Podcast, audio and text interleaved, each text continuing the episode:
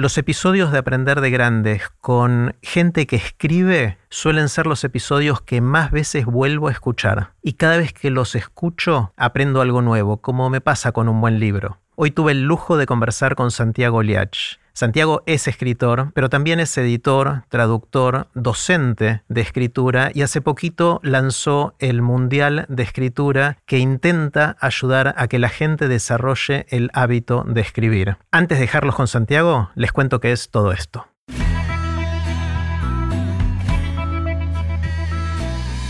Esto es Aprender de Grandes el podcast donde comparto lo que aprendo mientras intento aprender durante toda la vida y lo que converso con gente que admiro.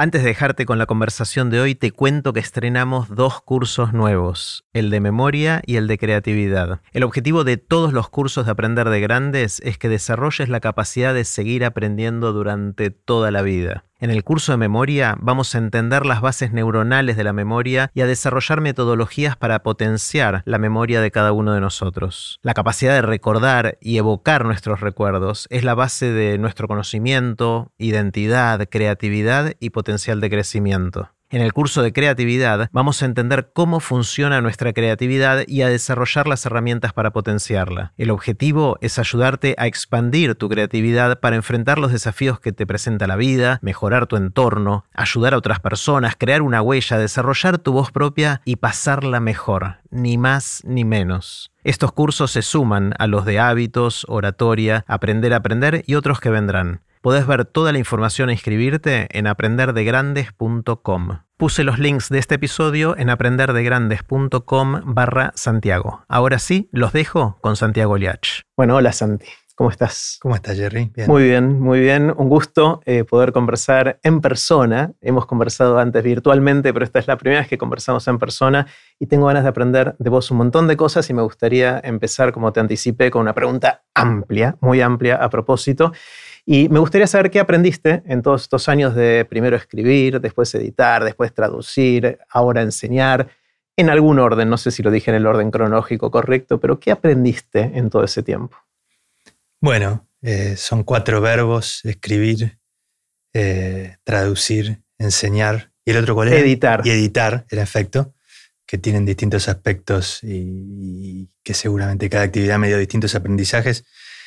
En primer lugar, aprendí los temas de la literatura, aprendí que eh, lo fundamental es el tiempo, que hay casi un solo tema que es el tiempo, eh, en sus más diversos aspectos, y eh, otro tema fundamental para mí y, de aprendizaje personal, que es un tema de la literatura, que es el tema del doble. El doble. El tema del doble, ¿no? El tema del doble, sea Dr. Jekyll and Mr. Hyde, que o, el inconsciente y el consciente en términos psicológicos, eh, bueno, puedo desarrollar un poco eso, ¿no? Pero esto quiere decir, en mí al menos, eh, dedicarme a la literatura tuvo que ver con, sentir cierta decisión, cierto desacomodo, cierta incomodidad, cierta extrañeza ante el mundo.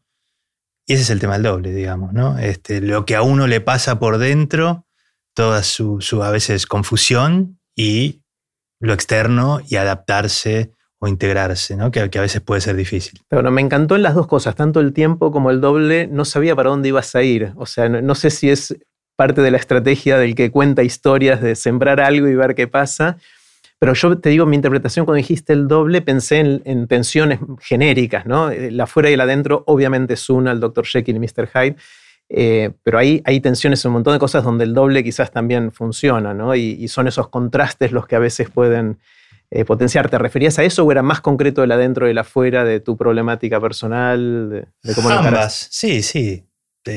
tal cual. Creo que el ser humano tiende a pensar, o, le es útil pensar, o pensar inevitablemente es en términos binarios. Este, como dije, dijo alguien que seguramente citaré mucho hoy, este, Borges, este, en Funes el Memorioso dice que pensar es olvidar matices, ¿no? Es, bueno, la típico ejemplo, blanco-negro y los grises quedan un poco a un lado, ¿no? Este, eso es inevitable en un punto, digamos. Eh, así que esa tensión siempre está. Eh, sí, que volviendo a lo, de antes, lo del tiempo también lo, pienso. Este, en términos de, acomodar esas tensiones entre lo doble que pueda, que pueda haber, ¿no? De, yo, para mí, volviendo a la pregunta original, este, escribir tuvo que ver con sentir una cierta lentitud, este, con, si se quiere, no animarme con lo corporal, sí con lo mental, ¿no? Concretamente con cierta timidez, por ejemplo, ¿no? Este, y tiendo a pensar también que muchas veces la literatura tiene que ver con los que llegamos tarde, ¿no? Pero por eso te digo, ¿qué aprendí? Bueno, que al final se llega. A veces, este, al final uno se acomoda, al final uno ajusta, pero se tarda. Está genial porque cuando dijiste tiempo, también yo dudaba si iba a ir por el tema del tiempo personal, que es esta interpretación que le estás dando de tus tiempos de maduración, de llegar, no llegar, llegar tarde, de, la timidez y todo eso, o el tiempo como el eje principal de cualquier historia, ¿no? De, va transcurriendo la historia que vas contando a lo largo del, tiempo, ¿no? De tiempos que no necesariamente son lineales, a veces van y vuelven y todo eso. También se, tiene esas dos lecturas, ¿no? el tiempo del, del escritor o del que crea algo del que cuenta historias, y el tiempo de la historia propiamente dicha, ¿no? Totalmente, sí. A la hora de contar una historia, decidir en qué tiempo transcurre, este, desde qué tiempo está contada, si de un después, desde un presente, es crucial también. ¿no? Inclusive desde el futuro hay historias de gente que narra en futuro, cosa que las primeras que empecé a leer esas historias digo, qué raro esto, y después me gustó la cosa, ¿no? Fulano va a haber hecho tal cosa y... Sí, de hecho, ahora en el último Mundial de Escritura, el, texto que ganó está contado en futuro, ¿no? Y es un texto sobre la, muerte de un hijo. Es decir, que me parece que siempre el tema del pasado y el futuro siempre revolotean. Por eso te digo que me parece que es el gran tema de la literatura y en general de la humanidad. Mm. O sea, volviendo a tu historia personal, que empezaste a tirar algunas pistas, eh, hablaste de, la timidez como una puerta de entrada de esta sensación de llegar tarde eh, y de, manejar el tiempo personal como algo que también eh, tuvo que ver con tu historia de empezar a escribir, ¿no? Porque de todos esos cuatro verbos que te dije al principio, ¿empezaste escribiendo? En realidad hay otro verbo que es leer. Claro. Digamos, ¿no? Empecé leyendo y hacia, y hacia allá voy. Este, eh, y como en cualquier actividad, bueno, uno ve a otros que hacen algo que le gusta este, o tiene, experiencias este, hechas por otros, o sea, por ejemplo, lo deportivo típicamente. Este, bueno, con la literatura a mí me pasó que me encantaba leer y ahí empezó, ¿no? Y a partir de eso, bueno, quise imitar a esos que hacían eso que tanto me gustaba. Claro. ¿Y a quién querías imitar al principio? ¿Qué, cuáles eran tus modelos en ese momento de, escritores? Bueno, este, hoy visto desde estos tiempos que, que han cambiado, eh, diría que una, cierta literatura más estereotipadamente masculina, tipo literatura de aventuras de, Emilio Salgari, ¿no? digamos, en, esa infancia podía haber una, tensión entre Salgari y Verne, diría yo, ¿no? Verne más de la imaginación, de los viajes en el espacio, o, una proto-ciencia ficción, versus Salgari, historias de piratas más realistas, ¿no? Este, yo estaba del lado más Salgari, del lado realista, del lado de la observación, que ese es como otro dilema que hay, ¿no? El dilema entre observación e imaginación. Esos fueron los primeros. Y después, bastante rápidamente y muy nerd, Borges. Claro, sí. sí, sí, sí, totalmente. Y entonces, eh, leíste, después te pusiste a escribir. ¿Qué, aprendiste en esa parte del proceso, escribiendo? Ya te digo, eh, principalmente que el resultado puede tardar, pero que se llega con paciencia. Este, porque la escritura de por sí es lenta. Es, este, cualquiera que haya escrito un texto, que haya intentado escribir, sabe que si bien parece fácil y uno lee todo el tiempo, este, leemos todos hoy todo el tiempo, y es, no es tan difícil pareciera escribir, pero cuando uno está del otro lado, realmente no es fácil. Eh, que bueno, que con paciencia eso llega y también el lugar de uno, ¿no? Este, yo también estaba bastante... Eh, bueno, es un camino difícil de la literatura, económicamente. Eh, yo era el típico que tenía esta vocación muy fuerte, pero que bueno, cómo financiarla no era tan fácil este, de resolverlo. Eh, y ese lugar uno lo va encontrando también. Con el, tiempo pasó y, el lugar lo fui encontrando. Y yo lo que aprendí también es que es con mis fallas, que, se escribe desde las fallas, que se escribe con aquello que, que uno trae este, como, como, problema, puede, puede ser un acierto a largo plazo. ¿no? De hecho, me parece que la literatura, y esto pasa mucho en los talleres de escritura, bueno, en el Mundial de Escritura también, bueno, muchas veces es como una especie de, segunda oportunidad, ¿no? Mucha gente que se quedó con ese bichito de escribir, de querer hacer algo y de repente hizo alguna otra carrera este, un poco más estándar. Y, el deseo tiene que estar también siempre en, cualquier actividad que uno encare, ¿no? Y, bueno, la literatura habilita bastante el deseo. Es interesante porque ahora que lo acabas de decir, me cayó la ficha de que muchos de nosotros, mis amigos, gente que conozco, tiene o tuvo la fantasía de escribir. O sea, parece que hay algo bastante, no diría universal, pero bastante popular o bastante amplio en, ese tipo de fantasía. No todos tienen la fantasía de construir un puente o de, no sé, eh, ser escribano o eh, ser, bueno, deportista quizás también eh, se parece a la escritura, pero hay un montón de otras profesiones, muchísimas. No todos quieren ser médico. En cambio, escritores me parece que tenemos esa fantasía. ¿Será porque casi todos en algún momento leímos algo? ¿De dónde viene? ¿Es así primero o no? Bueno, yo tengo un sesgo porque estoy rodeado de gente que quiere escribir. Para mí, levanto una maceta y hay gente este, escribiendo. Escribiendo. Este, Mucha gente me, regala libros para que le lea. Como dice un amigo, Pedro Mairal, a quien vos has entrevistado, este, gracias por regalarme tu libro, ahora regalame el tiempo para poder leerlo. ¿no? Eh, me parece que el lenguaje es algo básico de la humanidad, oral en principio, pero esta curiosa y fascinante invención que es la escritura, bueno, es básico de nuestra historia reciente en realidad, porque tiene pocos miles de años, claro. pero un gran invento, una gran tecnología este, que casi nos hace humanos y nos distingue de otras este, especies, ¿no? Y entonces es algo muy, muy básico. Yo diría, este, como bien decís, el otro es el deporte y el deporte en un punto, como, como decía un periodista español, el fútbol es la guerra ritualizada, ¿no? Y en un punto son las armas y las letras, ¿no? Dos modos de ser humano. Eh, por eso me parece que hay tanta gente que quiere escribir. Claro, está buenísimo. Entonces, le dedicaste mucho tiempo a escribir. Eh, entiendo que escribiste distintas cosas. Hacías poesía, hacías también prosa que contame algo de esa, de esa historia, de, las cosas que escribiste, a dónde te llevaron, qué aprendiste en el camino. Bueno, viste que hay, hay un recurso retórico en, latín que se llama captatio benevolentia, que es captar la benevolencia del lector haciéndose el pobrecito un poco, ¿no? Y yo tengo tendencia a ese recurso. Así que te diría, más bien, escribí poco, me costó mucho escribir, me costó muchísimo superar este temor a la página en blanco.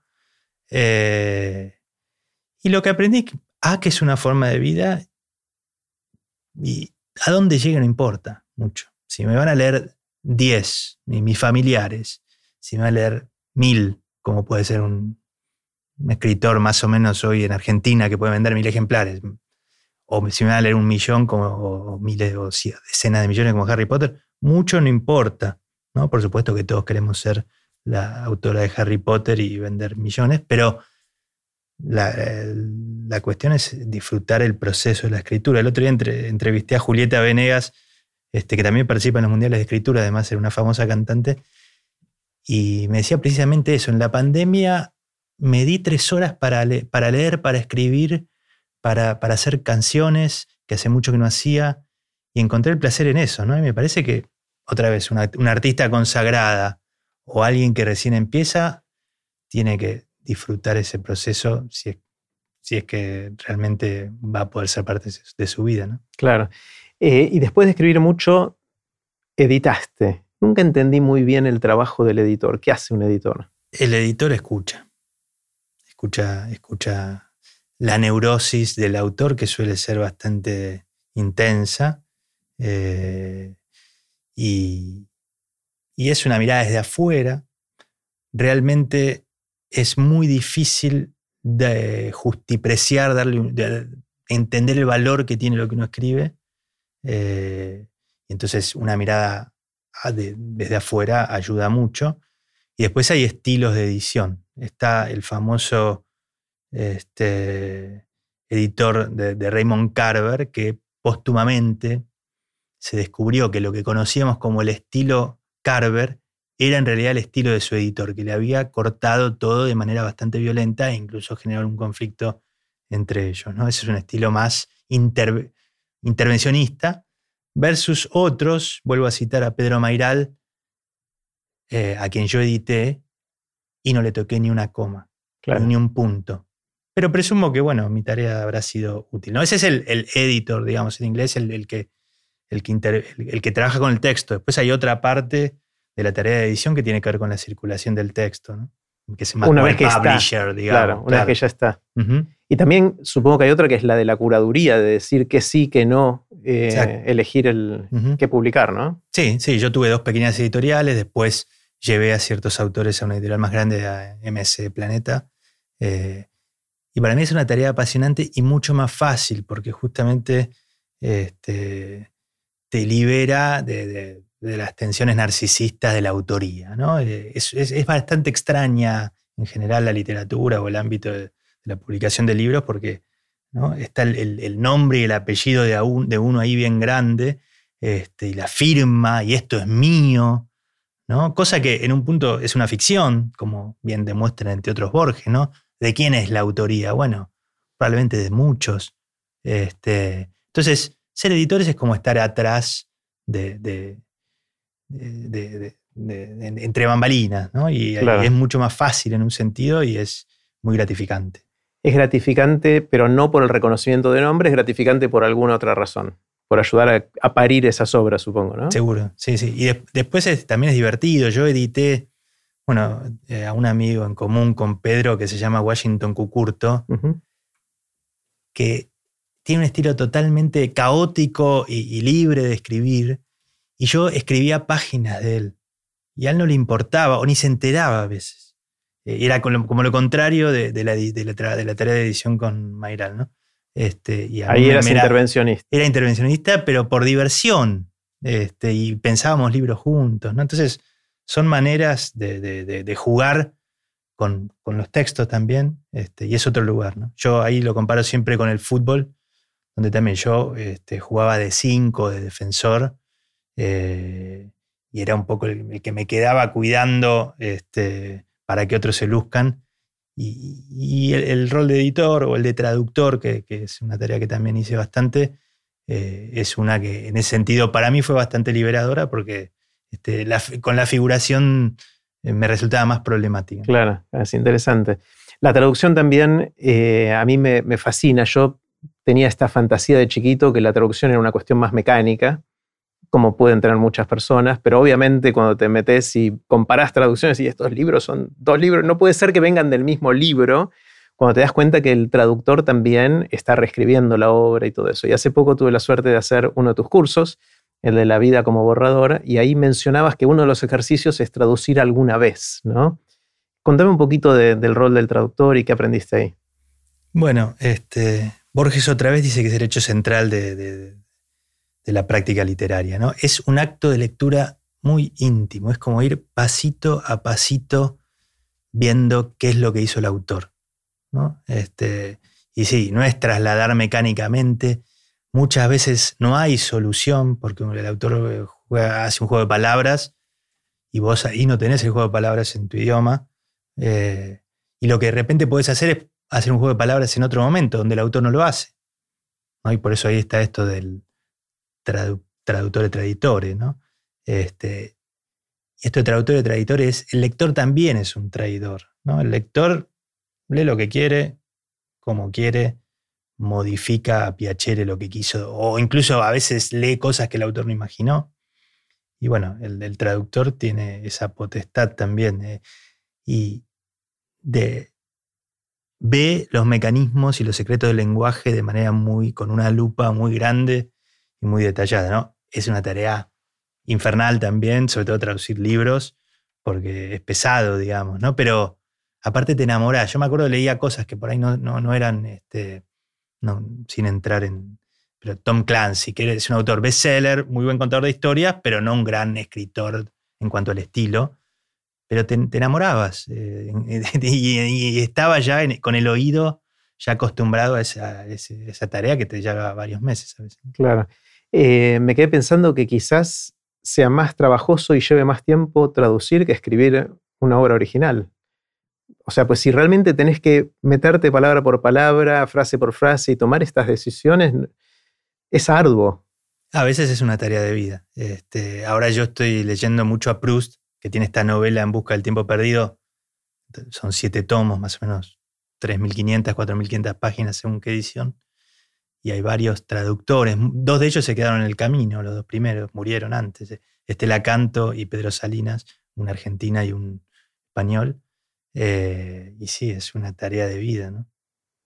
Claro. Em, ¿Y eso va a dejar de existir el día que la inteligencia artificial pueda traducir o no? ¿O es un trabajo de, que, tiene para mucho tiempo más? Bueno, eso lo sabés vos mejor que yo, pero me parece que es casi la misma pregunta de, si este, va a existir tal cosa como, como, literatura creada por las máquinas, ¿no? Claro. Eh, si las historias que vamos a escuchar son historias contadas por seres humanos o por inteligencias artificiales. Exactamente. Es verdad, es prácticamente la misma, la misma pregunta, muy parecida. Sobre todo la traducción literaria, ¿no? Sin duda que hoy una máquina puede traducir más o menos un manual de instrucciones. Un, texto estándar, claro. pero donde hay algo más creativo que tiene que ver con la subjetividad, bueno, ahí está la pregunta.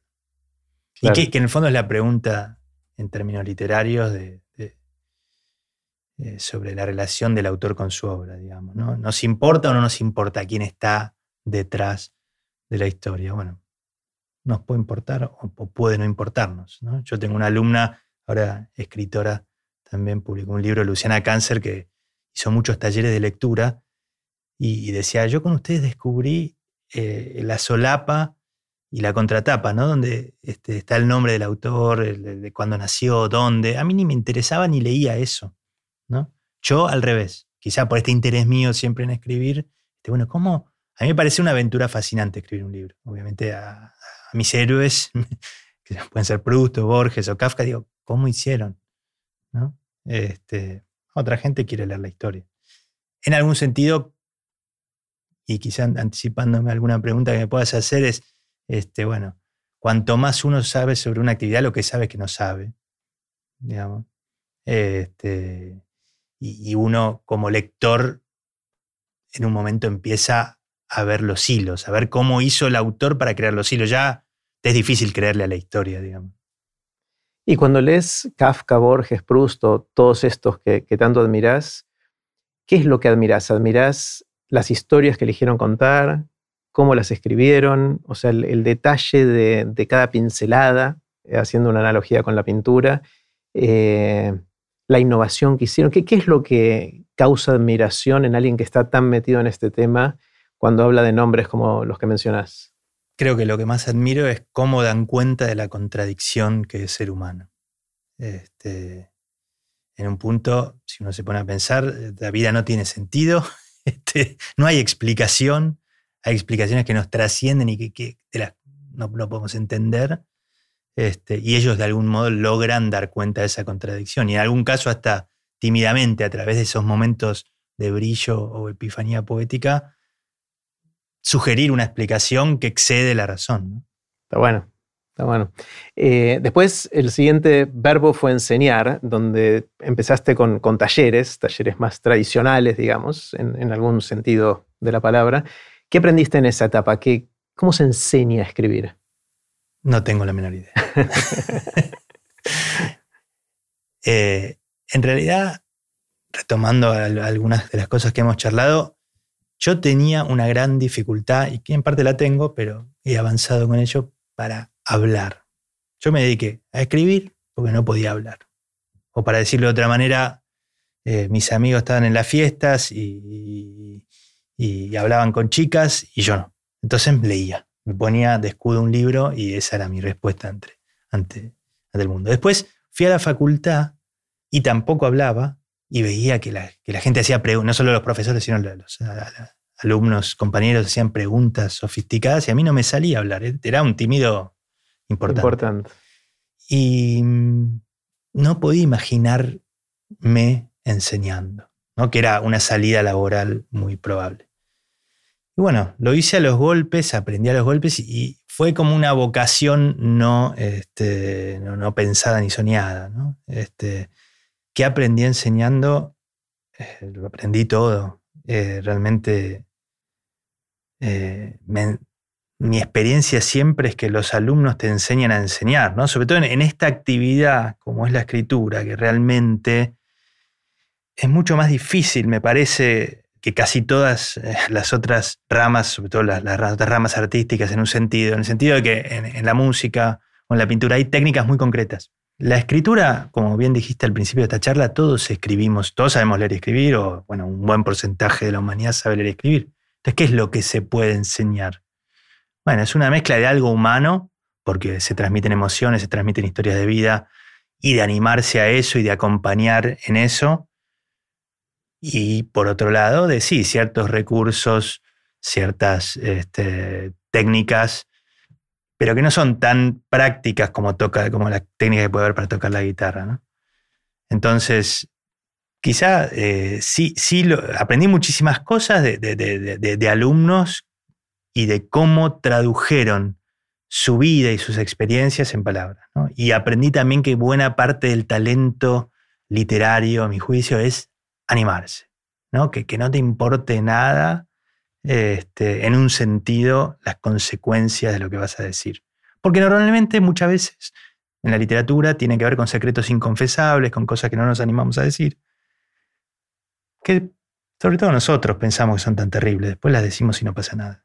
Claro, o sea, tiene un, un fin terapéutico en ese sentido, ¿no? De, de poder decir las cosas. A veces las dice un personaje, entonces no las decís vos, o funciona de una manera en la cual te permitís hacer algo que quizás en otro contexto no lo haces, ¿no? Eh, Tal cual, la, ficción es control de daño, ¿no? Digo yo. Es como, bueno, este, lo dice el personaje, no lo digo yo. Eh, en el sentido de la literatura, siempre es como una segunda oportunidad también, ¿no? Este, una, y una segunda vida.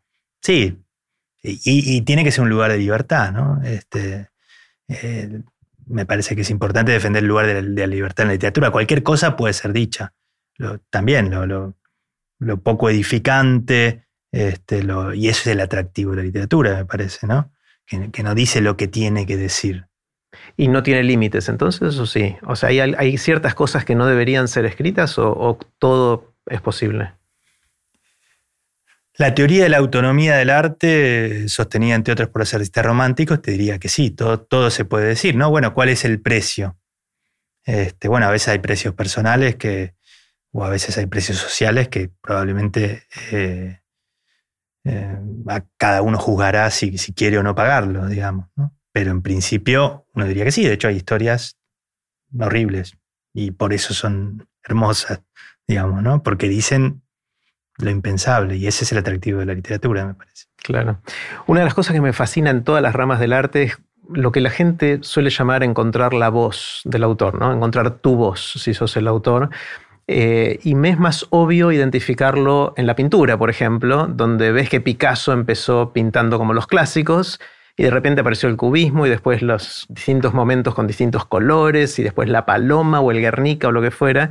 Y ves algo y decís, esto es obviamente un Picasso. No lo decís al principio de sus obras, lo decís después. Eh, lo mismo pasa con un músico, donde va desarrollando su estilo y su voz, y supongo que debe pasar, pero me es más difícil hacerlo, me es más difícil identificarlo en un escritor, en alguien que escribe y encuentra su voz de alguna manera. ¿Cómo, es ese camino en el mundo de los que escriben? ¿Cómo, cómo funciona? Bueno, eh, en términos más prácticos y más personales te diría que eh, yo creo que uno escribe desde su propia falla y por lo tanto escribe con sus propias palabras. No, no, hay, no hay algo raro que inventar, digamos, ¿no? Después, en términos, si se quiere, más teóricos, bueno, la ficción de la voz propia es una, es una ficción, es una construcción y uno en un punto este, encuentra su propia voz entendiendo que tal cosa no existe, entendiendo que la originalidad no existe y entendiendo que uno se alimenta, uno, uno parasita de manera fértil y positiva a otros. ¿no? Esa es la gran bomba neutrónica que es el cuento Pierre Menard, autor del Quijote de Borges, en la cual un escritor francés escribe una obra genial que consiste en copiar. En realidad no se entiende bien qué hace, pero no, es que lo copia, escribe de nuevo dos, capítulos y medio del Quijote. Tratando, de, si mal no recuerdo, de revivir la vida de Cervantes, ¿no? no, no ese es un intento que hace, pero no, al ah. final no se entiende qué hace. Yo digo, es un cuento fantástico de Borges, ¿no? Es como si, si yo me pongo a escribir y me sale el Quijote, que no tiene sentido. Este, bueno, o como puede ser ese experimento de los monos que en algún momento pero van la a escribir. es bajita de que eso suceda. Sí, sí, sí. Pero bueno, lo que está diciendo Borges ahí es este, todo estilo, toda voz propia es la suma de otros estilos. Siempre hablamos con las palabras de otros. Entonces, eh, en realidad es muy sencillo cómo uno construye su marca de autor. Eh, te doy un ejemplo. Juan L. Ortiz, Juan Laurentino Ortiz, un poeta entrerriano que vivió en el siglo XX, 1900-1978, eh, que tiene sobre todo un, un, largo poema que se llama El Gualeguay, y que él exigía que se escribiera, que se editara siempre con la misma tipografía, una tipografía muy chiquita, versos muy largos, y donde vos, es una especie de épica del río Gualeguay, y en la que vos vas como oyendo el fluir del río de algún modo, ¿no? Bueno, él decidió eso, versos largos. Hay cuestiones que uno decide, frases cortas o frases largas, este, muchos adjetivos, el Borges, si se quiere, de, sus cuentos más conocidos, o pocos adjetivos, el Borges viejo, eh, porque también dentro de la propia trayectoria de una autora hay cambios en esa voz, eh, temas muy coloquial o muy formal, son como dilemas que uno tiene y, que va resolviendo, pero para alguien que empieza y que quiere escribir, yo digo, son, es con tus propias palabras, no, no, no tenés que inventar nada rebuscado. ¿no? Por eso yo diría que aprendí casi un cliché de autoayuda. Aprendí que hay que ser uno mismo. Digamos, que hay que aceptarse tal como uno es para crecer, por lo menos en la literatura. Pero a pesar de eso hay muchos, eh, no sé si lo haces vos en tus talleres, pero muchos ejercicios de escribir como fulana o como mengano, tratando de imitar el estilo de otro. No sé si es parte de la búsqueda personal o cómo, cómo entra, ¿no es contradictorio con lo que decís recién de escribir como uno? con estos ejercicios? Sí, este, por eso te, dije al, principio, es saber que la originalidad no existe. Claro. Este, que, es una ficción. Pero bueno, paradójicamente, es una paradoja casi insoluble, porque, bueno, justamente Borges, autor de cabecera, ineludible, porque creo que pensó muy bien la literatura, ¿no?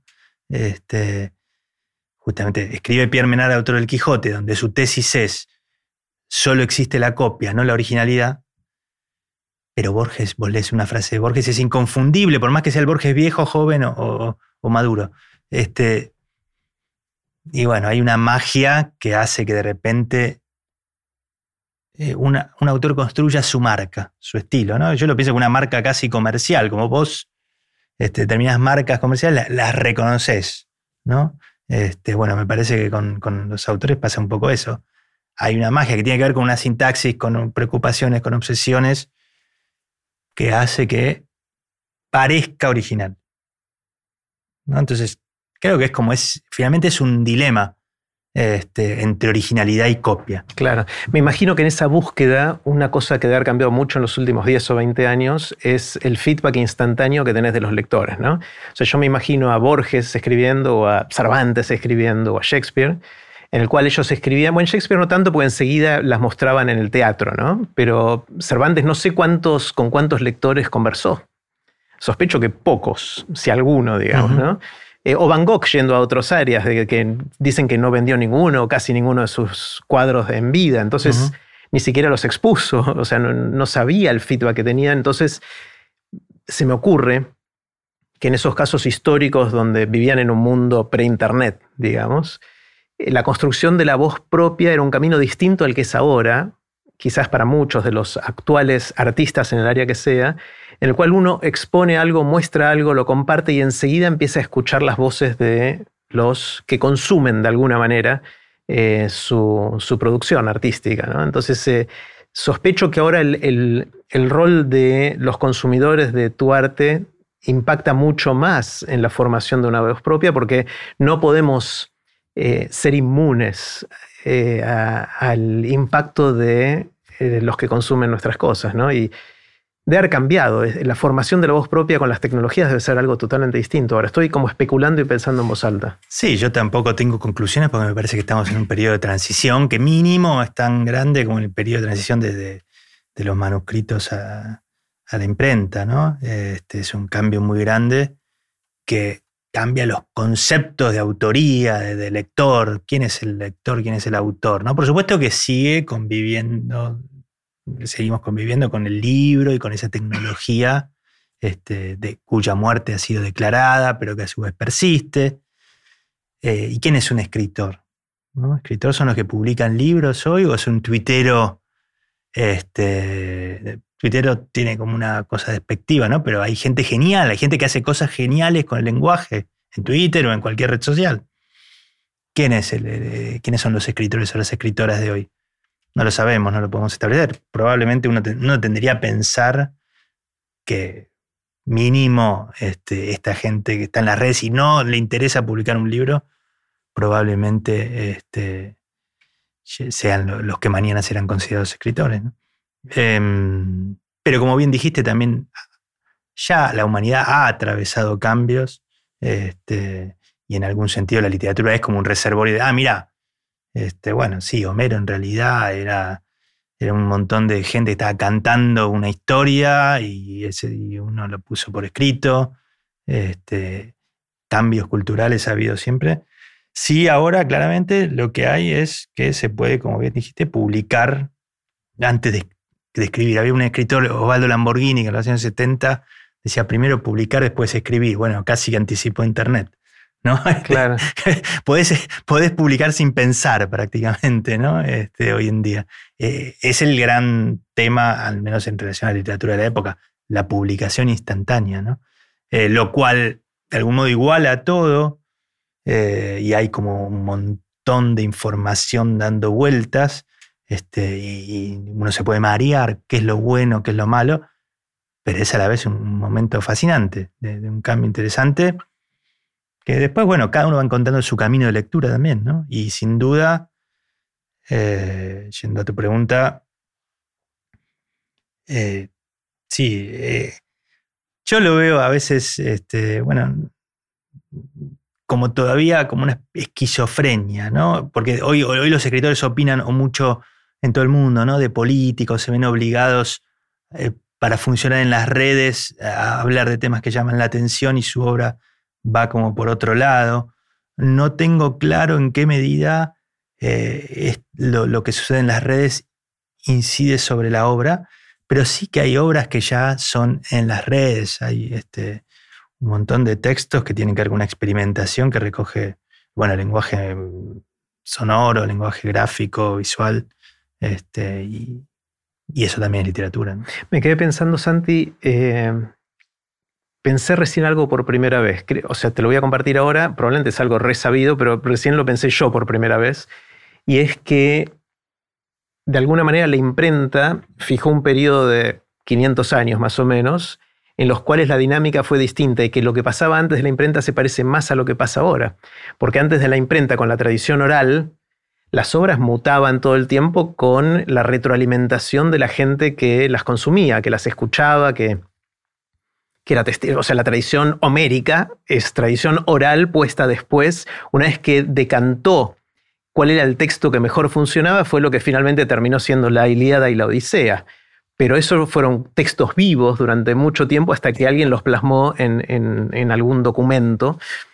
Y la imprenta hace o hizo durante ese periodo, estoy pensando de nuevo en voz alta, ¿no? hizo que los autores se vean de alguna manera forzados a publicar antes de que la gente consuma, porque publicabas y después la gente compraba el libro o conseguía el libro en una biblioteca. Y entonces, pero la obra ya estaba congelada. Por más feedback que pudiera haber tenido, que también era difícil que lo tuviera, pero supongamos que algo de feedback le llega, ya está, ya lo publiqué, ahora estoy escribiendo mi próximo libro. Ahora con los desde que salieron los blogs hace 20 años y todas las herramientas que hay ahora en las redes sociales y todo eso, no, queda claro si hay una fecha de publicación en estos nuevos formatos, ¿no? inclusive podés estar actualizando el texto todo el tiempo, con lo cual se parece mucho más a la era pre-imprenta, ¿no? En ese sentido. Por en el texto de la fijación de los textos, el sentido de la fijación de los textos, ¿no? Totalmente. Yo también lo comparo con la época medieval, ¿no? Con la escolástica en la cual estaban los monjes Copiando. copiando las obras de los clásicos grecolatinos y anotando al margen, ¿no? O al pie, el copista. Eh, Y, y esta época la veo parecida en ese momento. Quien regulaba era la iglesia, pongamos. Hoy quienes regulan toda la Twitter. producción son O Google, o Google, sí. claro. Este, y un montón de gente este, copiando o escribiendo, anotando, haciendo anotaciones, ¿no? Este, me parece que se, se parece también en ese sentido. Sí, es, es una época de un cambio grande que, en la que resuenan épocas anteriores, ¿no? Sin duda, la modernidad se construyó, en- al menos en lo que hace a, la discusión pública, en torno a la imprenta, no solo los libros, sino los periódicos. Está estudiado, ¿no? Cómo se construye el debate y la esfera pública en los siglos de la modernidad y que tenía la mediación de, de los editores fue, y el lugar de los editores, la prensa, la libertad de prensa, etcétera, fue crucial, ¿no? Bueno, había otro fenómeno más parecido, si querés, a lo actual, que era en, la literatura los folletines, ¿no? Muchas de las grandes obras de Dickens, de Dostoyevsky, de Balzac, etcétera, siglo XIX, eh, se publicaban en un diario y la gente también intervenía, ¿no? Por eso, en un sentido, no hay nada nuevo bajo el sol. Famoso cuando este, Conan Doyle mató a Sherlock Holmes, que recibió miles de cartas de lectores diciendo, no, bueno, y lo tuvo que revivir, ¿no? Parece más a una serie o a, alguna narración. Claro, hoy sería una petición en algún sitio de internet Claro. pidiendo revivirme a mí, claro. Sí. Sí, sí, sí. Y ahora pasa con las series también, ¿no? Inclusive eh, historias en las series que van cambiando de acuerdo a la vida de los actores. O sea, House of Cards, cuando eh, tuvo todo el tema eh, Kevin Spacey de, de los reclamos que hubo por sus comportamientos indebidos, dejó de estar y había un plan para esa obra que tuvo que cambiar, ¿no? Y eh, de alguna manera eh, van interviniendo las situaciones de, de los protagonistas de una manera bien distinta ahora. Sí, y es cierto que también este, ah, está más claro en parte la, la producción colectiva, típicamente en las series, ¿no? Donde son equipos Claro. de guionistas, por empezar, Ya no es una Este, persona escribiendo algo, sino pero que equipo. remite también, así se, se hizo la Ilíada. Claro. Fueron muchos. Digamos, Es ¿no? interesante como hay una vuelta, ¿no? Y hay una serie que ahora no me acuerdo cómo se llama, que está basada en columnas que se escribían en el New York Times. eh, Sí, Modern- una de- la mo- Modern Love. creo Modern que Love, ¿no? sí, Sí. El amor moderno. Eh, que bueno, es que de hecho una, una, una chica que venía al taller, que viene al taller, este, escribió una y ahora le están haciendo el, ep- Wow. el episodio. Eh, y, y que es el consumidor convertido en, en guionista, en escritor, ¿no? Es buenísimo. Santi, suponete que quiero aprender a escribir. Eh, una de mis fantasías de chico era escribir. Yo, te cuento una, leía con mi hermano, con mis hermanos, somos dos varones, dos mujeres, pero más que nada con, con mi hermano Martín, leíamos eh, bastante a los Hollister. No sé si los ubicás, pero una serie de libros de una familia, era como de Brady Bunch o alguna de estas otras. Eh, y leíamos mucho a los Hollister. Y me acuerdo que nuestra fantasía era: "Ah, esto es una boludez, yo puedo escribir esto. Es una pavada, yo sería capaz de hacer esto. Y siempre decíamos que lo íbamos a escribir. Jamás escribimos nada más allá de. O, cosas muy chiquititas. Jamás escribimos una novela, ni Martín ni yo. Eh, pero suponete que ahora, volviendo a mi sueño de infancia, que es una de las cosas, volviendo a la autoayuda, reconectate con tus sueños de infancia. Bueno, suponete que me reconecto con esa fantasía que tenía, ese sueño de poder escribir una novela. ¿Por dónde empiezo? ¿Qué, qué hago? ¿Me, escri- me inscribo en alguno de tus talleres y qué empiezo a hacer? Contame cómo fuiste hoy a la verdulería. Empezá por. me lavé los dientes. Lo chiquito, ¿no? Este, una típica de, de los talleres es alguien que viene con una gran idea de novela. Yo ahí ya cuando. Yo digo no. Tengo una idea para una novela. Claro, no, no, mm. no, no. No, porque el tono es fundamental. Y, yo creo en practicar el tono. Este, creo, a veces algunos lo discuten, por supuesto, en mi método en un sentido, si, si, tal cosa existe, que también es, el método sería, voy a usar una terminología que no sé si es apropiada, pero es desnudate arriba de la mesa y senta el culo en la silla. Digamos, ¿no? Exponete y trabaja. Pero creo que primero practicar el tono, después la historia, eh, sería mi fórmula. digamos, ¿no? O sea, hay que Este, aprender a manejar el pincel antes de decir a quién vas a retratar. Exacto. De alguna manera esa Sí. sería la analogía, ¿no? Sí, por esto que te decía antes de, de- de- de la, voz propia, porque si no, si uno tiene la idea, pero no tiene las palabras, si no ha practicado un tono, después yo digo mucho, insisto mucho, el otro día lo dije en broma en un taller, este, que ahora voy ya como supervisor y voy una vez por mes, digo, en este taller está prohibido escribir en tercera persona. Es un, estoy- ah, por fin lo pones blanco sobre negro. Es un chiste, este, porque realmente la mitad de la biblioteca está en tercera persona, narrador omnisciente, y hay obras tan grandes o más grandes que en primera persona, eso es una técnica finalmente. Este, pero sí a veces uno se pone a escribir literatura. Yo diría, no hay que escribir literatura, hay que- por eso te digo, contame qué pasó cuando fuiste a la verdulería recién. Después, el, el verdulero se transformará en un extraterrestre, y habrá una historia sobre el código genético, si querés, lo que quieras, pero tenés más a mano, es más fácil. Yo voy por, si querés escribir, bueno, empezá por lo fácil. En fútbol sería empezar pases, no te pongas a gambetear, Claro. a escribir la gran novela si no tenés idea de- del tono con el que la Claro. puedes. Alguna vez te escuché decir que esos son fragmentos, ¿no? Que escribimos pequeños fragmentos y es aprender a manejar esa cosita chiquitita antes de subir la complejidad, ¿no? Está bien, también sí, es un gran tema. Este... Bueno, cité antes a Borges, a Kafka y a Proust. Eh, los tres en algún. Bueno, Borges no, pero Proust y Kafka son escritores inconclusos. Prácticamente, en realidad, técnicamente se puede decir que Proust no terminó en Busca del Tiempo Perdido. Kafka. A pesar fam- de las 4.500 a pes- páginas. En realidad él dijo que la terminó, pero, pero no la terminó. Lo cierto es que se está muriendo y no la terminó. Este, y y sus últimos, los últimos tres volúmenes los fingió su hermano que los había terminado y, y- y dijo, ah, esta es la edición. Y ahora esa, esa edición se cuestiona y aparecieron otras versiones. Todos son versiones y no hay un texto definitivo. ¿no? Escribir para, publicar para terminar de corregir, que es de algún modo lo que estábamos este, diciendo antes en relación a, Internet. ¿no? Eh, la unidad libro también es una ficción. ¿no? Y por eso, de nuevo, la figura de los monjes hoy, ¿no? Anotamos, apuntamos cositas al costado del camino. Eso me parece una, una idea linda. ¿no? Y vamos de, vamos de a poco. Este, y hasta es tranquilizador para uno y a mí me gusta leerlo. ¿no? Algo que, no sé si es la gran historia, es, una punta al costado del camino. Es este, algo que da cuenta también de la provisoriedad de, la vida. Digamos, ¿no? Bueno, mis palabras son provisorias también. Este, mis palabras son propias y es lo que yo puedo hacer. Desde el punto de vista de uno escribiendo, yo creo en eso. ¿no? Bueno, entonces voy a escribir mi eh, aventura en la verdulería de hoy. Supongamos que empiezo con eso. Y hago eso todos los días, escribo una o dos de estas cositas cortitas, chiquititas, para empezar a desarrollar mi, pincel de la palabra de alguna manera. ¿Y después qué hago? Vas a ver claramente cómo vas desarrollándote. Vas, vas encontrando chistecitos, figuras, personajes. Este, van a aparecer tus secretos, van a aparecer tus obsesiones, van a aparecer tus fantasmas, va a aparecer tu papá, tu mamá. este, eh, y, eso después podés, hay dos caminos. El camino este, más parecido a la, a- a la verdad, llamémosla, este, más autobiográfico, o el camino de la ficción, donde el verdurero se transformará en un extraterrestre.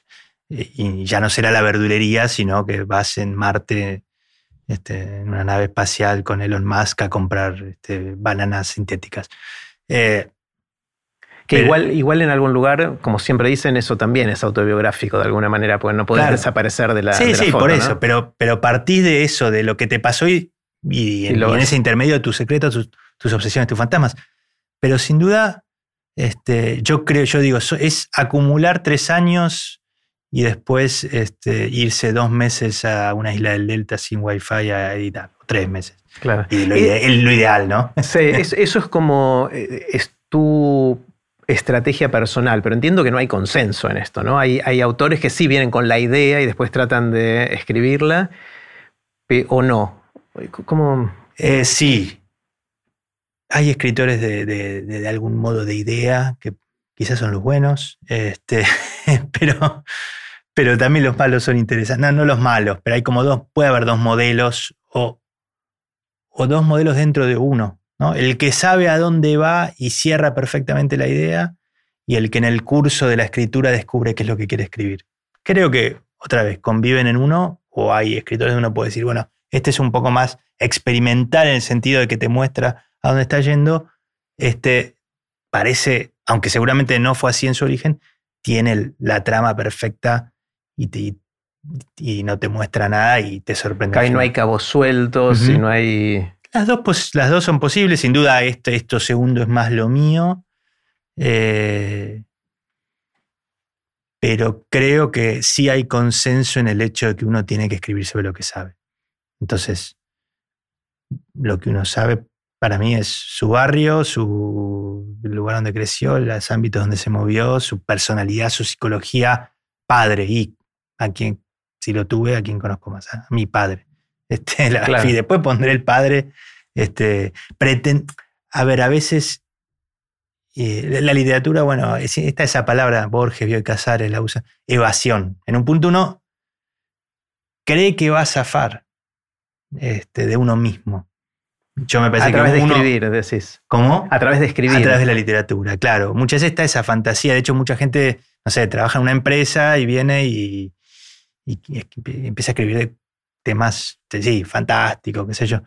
Y un día trae algo de la empresa y yo le digo, eso está buenísimo. Claro, pero la gente no quiere de nuevo escribir sobre la empresa que va a la que va todos los días. Quiere disfrutar y gozar y olvidarse un poco de, la vida cotidiana.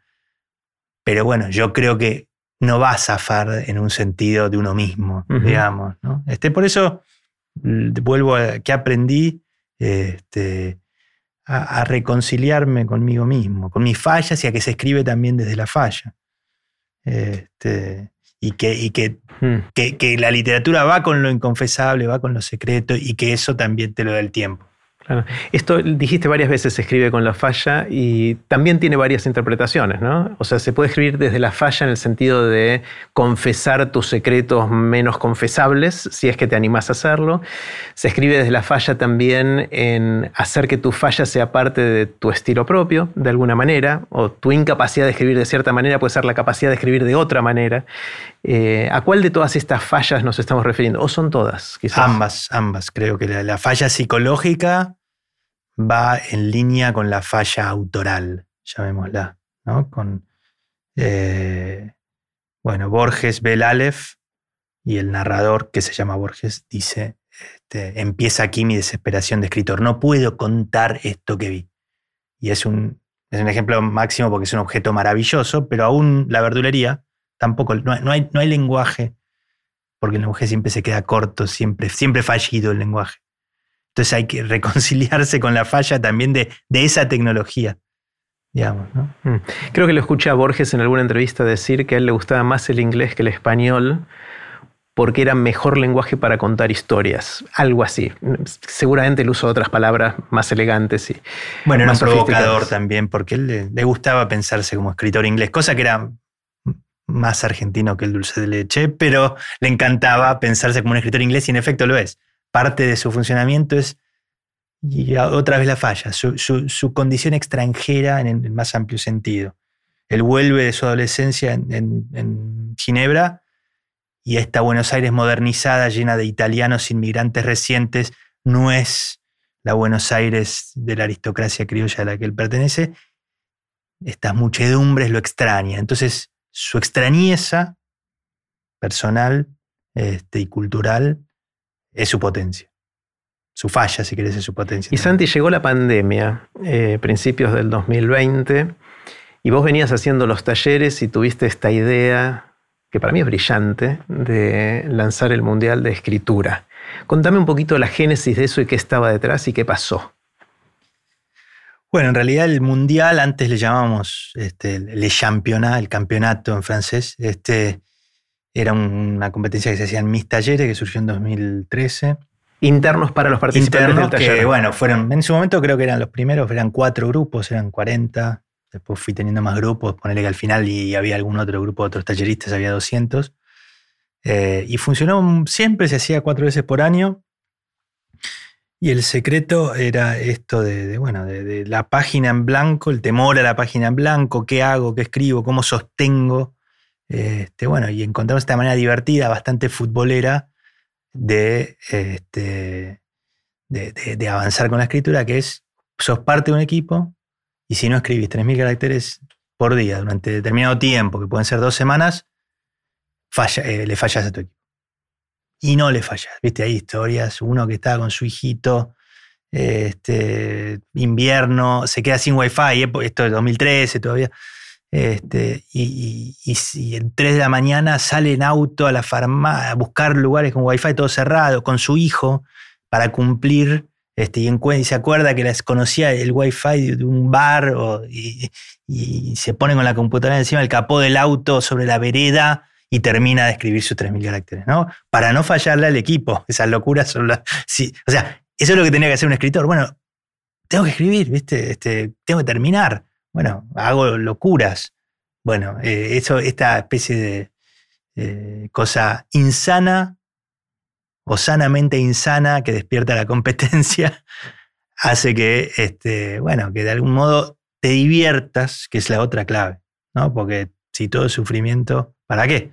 Este, y, compartirlo con otros, esa es la parte también, compartirlo con otros, ¿no? Hay competencia con otros equipos, pero hay solidaridad, diversión, compartir con tus compañeros.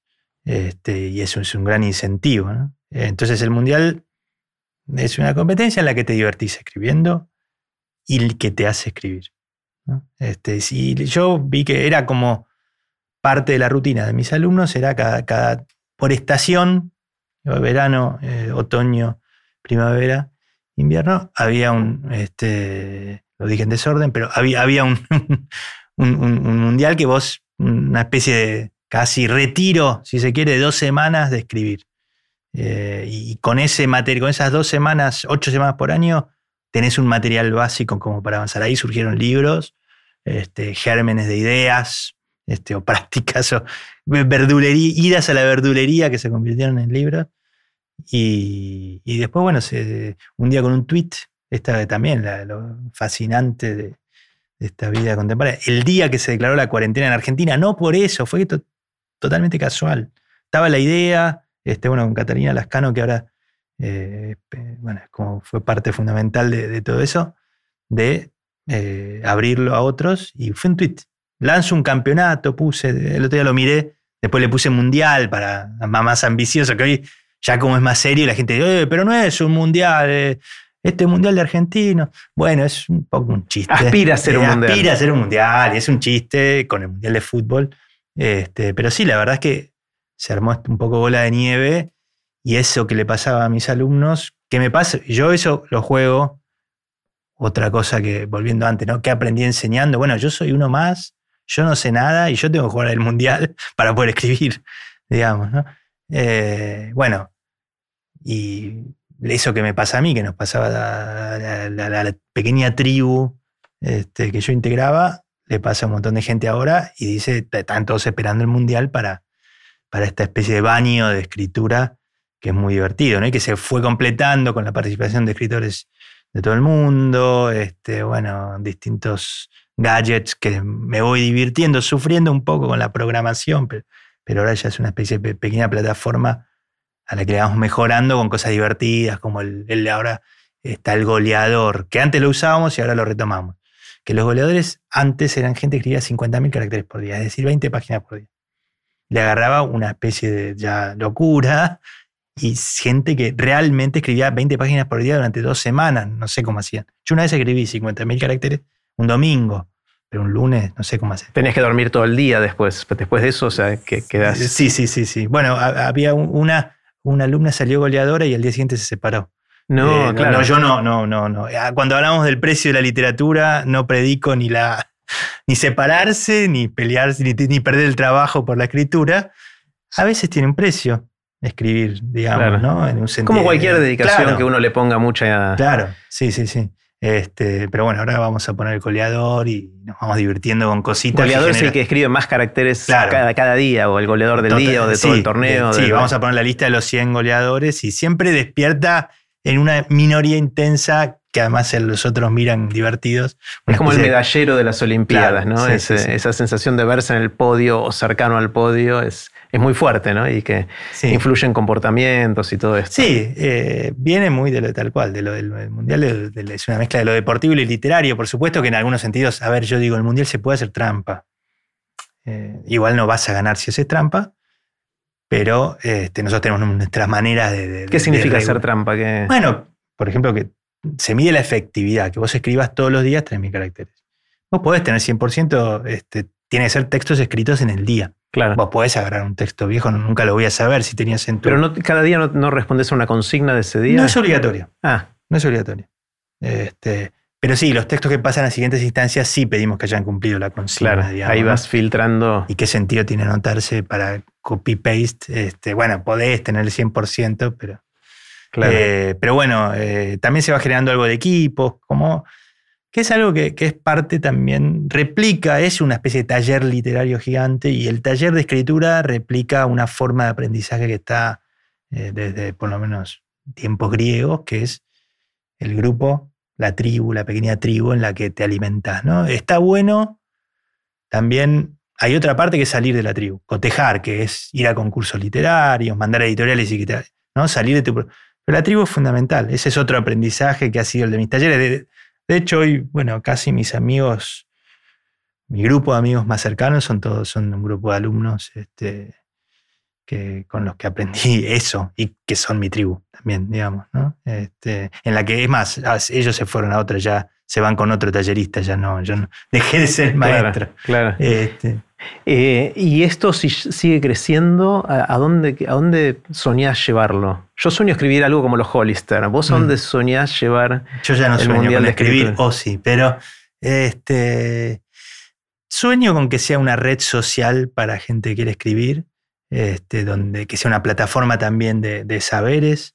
Eh, a veces hay, eh, también retomando lo del principio, ¿no? como una idea este, a la que te lleva cierto narcisismo, esto de escribir, que, es un poco como la atención más de lo individual, y, finalmente a qué llega uno a la lectura también, ¿no? Este, a, veces hay como un apuro por escribir o por publicar, este, y otra vez, lo que aprendí, el tiempo. Bueno, ya llegaré a mi lugar. Otra vez, mi, lugar como escritor, no, no sé si este, probablemente no escribo mal, este, pero probablemente también no tengo una obra este, que, demasiado importante o, que vaya este, a, ser muy este, leída. Llegué a este lugar que es el de tallerista, editor, o creo, Encontraste creador del mundial y es mi lugar y me encanta, digamos, ¿no? Me encanta. Este, sí, hoy me puedo dar el lujo de dar cursos sobre Plus, que es un curso en donde hay este, 100 personas leyendo En Busca del Tiempo Perdido durante todo el año. ¿Entero lo leen? Entero, sí, sí, sí. Hay un cronograma en un Excel. Este, que hay que leerse esas 4.500 eh, páginas. 15 páginas por día, sí, sí. Fascinados. Desde el, hubo, hubo caídas hasta el tercer volumen, pero después ya, después ya firmes. Una, una se cayó en el quinto, pero vuelve en el sexto. Así que bueno, e, es esa también otra atención, ¿no? La lectura y la escritura. Entonces, la idea con el Mundial es una especie de, también red social donde, donde sirva para difundir libros, para difundir autores, este, para compartir, seguir una, una, una, como se hablaba de la slow este, food, la, comida lenta, un, lugar para la, slow literature, ¿no? Como en vez de Twitter, algo de textos largos, ¿no? Que a veces es una especie de descanso, la literatura hoy creo, para toda esa ansiedad o distracción fascinantes, que son las redes sociales. Mm. Esto, Santi, se llama aprender de grandes y una de las cosas que me gusta explorar en este ámbito es cuáles son las cosas que podemos seguir aprendiendo durante toda la vida y cuáles son aquellas que es más difícil o a veces casi imposible aprender de grandes. El ejemplo típico es que es muy difícil aprender un idioma que no manejas y hablarlo sin acento si lo aprendes cuando ya pasaste a cierta edad. Podés aprenderlo muy bien y hablarlo perfecto, pero vas a tener un poco de acento. ¿no? Hay, hay ciertas cosas de la plasticidad neuronal que nos impiden a la mayoría de nosotros poder aprender un nuevo idioma después de cierta edad y hablarlo como si fuéramos nativos.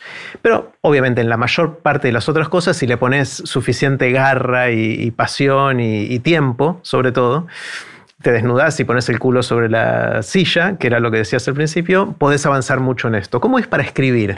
¿Uno puede aprender a escribir de grande? ¿Cuál es el desafío ahí? En ese sentido, la literatura es muy virtuosa. Este, y otra vez el tiempo. Este, e, es, para los que llegamos tarde la literatura. Eh, no, no es como ser modelo o deportista, que bueno, el físico tiene límites mucho más claros, la mente por supuesto que también los tiene, y hasta en un sentido eh, la literatura requiere, ¿no? Estar sentada es un esfuerzo físico llegado a cierta edad. Pero el bagaje de vida, este, en, un sentido, es muy habilitante, digamos, para la literatura. Y, bueno, nuestra mente sigue funcionando bastante bien, este, a veces más, más, más tiempo que el cuerpo. Entonces, es súper una actividad este, para el segundo tiempo. Que se puede este, empezar en cualquier momento, decís. Y, que, se puede aprender a hacer bastante bien. Y, si querés, la Divina Comedia y el Aleph de Borges son sobre eso. Son sobre escritores que en la mitad de personas que en la mitad del camino de la vida tienen una crisis y se convierten en escritores. A ver, contame de Borges en ese sentido. ¿En qué sentido el Aleph, es El Aleph, en realidad el Aleph es una copia de la Divina Comedia, es uno, tiene la misma estructura narrativa, es alguien que en la mitad del camino de la vida también tiene una crisis por, por la muerte de, una, de su mujer amada. Y va a visitar a su primo, Carlos Argentino Daneri, que es un escritor solemne y del que este se burla, este que se llama Borges se burla. Pero este, después Daneri le muestra el Aleph y en el Aleph él ve que Daneri se acostaba con su amada, es decir, derrota amorosa. Y también ve que después Daneri, con esta obra que él despreciaba, gana un concurso. Que también es una ficcionalización de algo que le pasó a Borges, que, que perdió un concurso muy importante. Entonces es, la historia de un escritor fracasado. Pero que paradójicamente, y ese es el línea de Borges, tiene una enumeración donde ve el Aleph, que es lo más bello que hay en la historia de la literatura. Pero él fracasa como escritor y fracasa amorosamente. Entonces, es una historia sobre un escritor, sobre un hombre que fracasa, pero que se hace escritor. ¿Cómo se hace escritor? Bueno, escribiendo este. Eh, no, no triunfa en el concurso. Ni siquiera. O sea, ¿en qué triunfa? En que escribe un pasaje maravilloso. ¿Qué edad tenía cuando escribió el Aleph, Borges? ¿Te acordás? 45. Claro entrando en la segunda mitad de su vida. Sí, sí, sí. Y fue, es uno de los cuentos más famosos de Borges, obviamente, que él cuenta su fracaso, pero lo lleva de alguna manera a, ser Borges, ¿no? Y, la Divina Comedia es igual. Eh, empieza así, en la mitad del camino de la vida, eh, me vi frente a una selva oscura. La, la, midlife crisis. Entonces, son dos textos sobre la, crisis esa vocacional, personal, sensación de fracaso, de rutina, este, y son dos de los más grandes textos de, la historia, eh, cuyo tema es la, crisis de la mitad de la vida. Este, y, Borges, en efecto, Borges también tardó en, bueno, Dante también, ¿no? Pero en convertirse en escritor, si se quiere, ¿no? En llegar a un lugar donde pudiera desplegar su potencialidad. bueno, pequeño ejercicio entonces para eh, nuestro pequeño taller literario que estamos, de, de, escritura que estamos haciendo acá, es ver si nunca habíamos escrito antes si podemos escribir sobre nuestra crisis en este momento de la vida, estemos donde estemos cada uno de nosotros, y ver si eso nos transforma de alguna manera en escritores. ¿no? Ese podría ser la, eh, un posible ejercicio o no. Con una salvedad. Vos dijiste, este, si no escribimos nunca en la vida. Sí, todos escribimos. Está bien, pero no. No, pero es crucial. Ah, está bueno, a ver, este, Porque lo que te va a pasar es que vas a escribir literatura con mayúsculas. Vas a escribir con palabras solemnes, vas a, y y eso está bueno. Mis propias palabras, mi falla, mi, mis pobres palabras, como dice Borges también en otro cuento. Este, mis precarias palabras, no las grandes. ¿no? Es, es un, yo, hay un chip inconsciente que se llama literatura, que es una especie de mezcla de un tono que leímos de traducciones malas, de Dostoyevsky, de lo que hemos leído en la adolescencia, que nos creemos, ahora en vez de contar que ve la verdulería, o cuando cuento que ve la verdulería, uso palabras solemnes, ¿no? Y bueno, ese es el, casi diría el primer paso es desarmar, entender que tengo este chip, ¿no? Y ver qué hago con él. Pero bueno, ahora está muy de moda esto de desarmar o de construir, se usa mucho la palabra en distintos aspectos de la vida, y está bueno esto de deconstruir lo que creemos que es la literatura, ¿no? Total. Y bueno, otra vez el Aleph es sobre eso, es sobre la solemnidad. Eh, es, es una, una, disputa entre dos poetas, este, uno de los cuales cree que el otro es solemne y viceversa. Y además Borges en su propio estilo, lo que te dice finalmente, otra vez el tiempo, dices, el lenguaje es, un alfabeto de símbolos cuyo ejercicio presupone un pasado común. Es decir, en el pasado común. Sí, lo repito, el, lenguaje es un alfabeto de símbolos cuyo ejercicio presupone un pasado común. Es decir, cada vez que hablamos, cada vez que, que, que decimos, escribimos, cada vez que cada hecho lingüístico presupone el pasado de la especie. Presupone, en particular, cada vez que un ser humano intentó designar la misma realidad. El lenguaje es eso en torno a, lo cual todos nos ponemos de acuerdo para decir, bueno, esta palabra designa tal objeto. Pero es, un desacuerdo, es el, reflejo del permanente acuerdo y desacuerdo entre los seres humanos, el lenguaje, ¿no? que viene además, no es solo el castellano hace 500 o, o, 1000 años, es, y antes el latín y antes es, la humanidad poniéndose en cada vez que hablamos, está acá está reflejada la historia de la humanidad con sus acuerdos y desacuerdos. Este, es una, idea muy linda, interesante de Borges. O sea, el paso del tiempo y junto con eso, que bueno, esos acuerdos cuando son demasiado acordados, se, convierten en convención y dejan de significar. Y la tarea del poeta o del escritor es justamente, eh, bueno, encontrar lo nuevo en lo viejo. Es como cuando una metáfora se muere y deja de ser interesante, ¿no? Porque ya es trillada. Las famosas metáforas muertas. El frío me calaba los huesos. Es. te escuché varias veces ese ejemplo, me encanta. Es, buenísimo porque es una metáfora excelente. En su momento. Compara el frío con un punzón que te pincha un hueso. Genio. Lo que pasa es que después. ¿Se sabe quién la dijo por primera vez? No, no, pero bueno, habría que buscarla, ¿no? Pero otros, uno se copió de ese, uno se copió de uno de ese y se convirtió ahí en literatura con mayúsculas. Esas son a veces, lo, por lo menos, saber que uno utiliza clichés o lugares comunes. Y sobre todo, saber que uno no va a poder evitarlos. Otra vez esta cuestión de la originalidad versus la copia. Digamos, ¿no? Este, bueno, yo escribo, lo quiera o no, acá están todos. Acá están Borges, Kafka. Obviamente hay que tratar de bajarles un poco el precio porque si no son muy pesados. Eh, esa, era, Borges también. Peleate con tus héroes, este, con tus ídolos, bajalos del pedestal, burlate de ellos como se burla en el álbum de, Dante Alighieri en un punto. Dan Eri se burla de Dante Alighieri. ¿no? Este, eh, sé poco literario con tus héroes, digamos. Claro, hace falta bastante grandeza para poder hacer eso, ¿no? Sí, hay que ser pillo. Hay que ser pillo. La astucia es una virtud a veces, ¿no? Este, me parece. ¿Y cómo, cómo funciona la escritura, la, la astucia? ¿Cómo... Bueno, funciona siendo una reliable narrator, siendo un, narrador en quien no se puede confiar, entablando con el lector una relación complicadita. Le das un poco y otro poco le quitas. ¿no? Es muy difícil no ser obvio en qué, tengo. Es como un truco de magia. ¿Qué tengo acá? ¿Viste? Cuando se le hace a un niño, ¿viste? Este, bueno, es difícil hacer bien el truco de magia. Digamos, porque el nene se da cuenta que, ah, no, tenés acá el, y es eso lo que, volviendo a lo que decíamos hace un rato, es lo que desarrollas cuando contás que vas a la verdulería. O sea, la habilidad de mostrar el truco y que tenga efecto, por ahí se desarrolla con estas, estas historias mínimas o estos pequeños fragmentos de los que hablamos antes. Yo te diría, primero no hagas trucos.